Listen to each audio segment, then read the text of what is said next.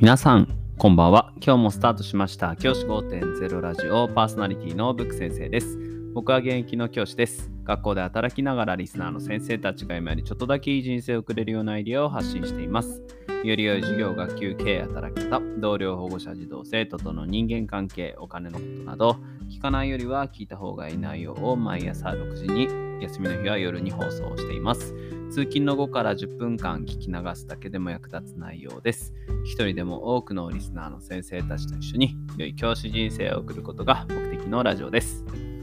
今回のテーマは部活動、地域移行、リアルな状況という話をしたいと思います。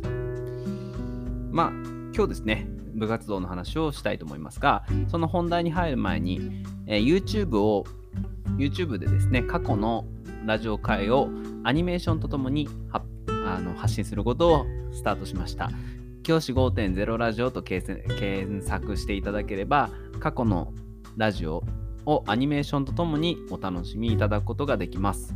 始めたばかりで、まあ、ななんだかあの始めたばかりのなんかあの初心者な YouTube なんですけど先生方もしですねなんかこうアニメーションと一緒に復習したいなという方は1話からシャープ1から復習の動画を YouTube で出していますのでもしよろしければお聞きいただければ嬉しく思います。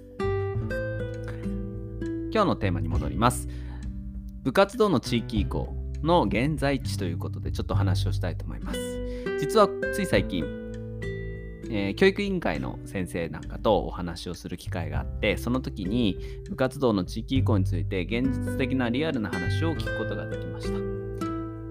そのお話を今日は先生方とシェアしたいと思っています、えー部活動の地域移行正直ですね。えっ、と今現在地域移行どのタイミングで行うかっていうとまあ来年度スタートというふうに、えーと方針は出されているわけですけど現実的なものどうなんですかってお聞きしたところかなり厳しいと。正直来年度からは無理だというふうなお話でした。で来年度どうするんですかっていうとまずは話を聞くところかなと。各専門部の話を今年度中に聞いてまずその情報を共有する。どういう状況なのか各専門部が地域移行できる状態なのかあるいはできない状態なのかっていうものをきちんと確認すると。いうそこからスタートじゃないかなということを話をしていました。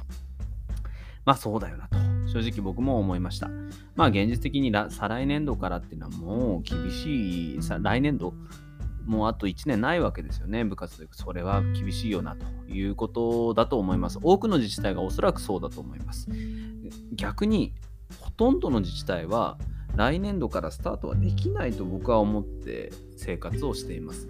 先生方の自治体どうでしょうか？進んでる自治体はもしかしたら来年度からスタートできるかもしれませんけど、基本的にはそれはもう厳しいかなというふうに僕は考えています。先生方の自治体もおそらく厳しいところもあるんじゃないかなというふうに思っています。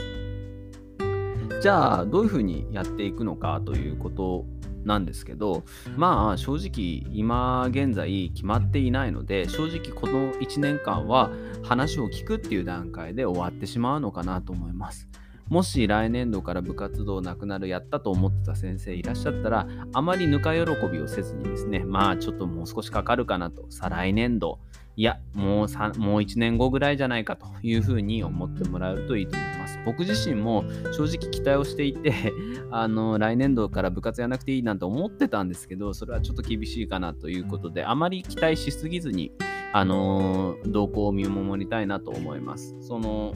管理する側の教育委員会の先生がおっしゃってたので、おそらくその形は変わらないと、もう今年度、来年度スタートは確実に無理と言ってたので、1年以上かけてやるんだと思って、先生方も関わってもらえるといいのかなと思いました。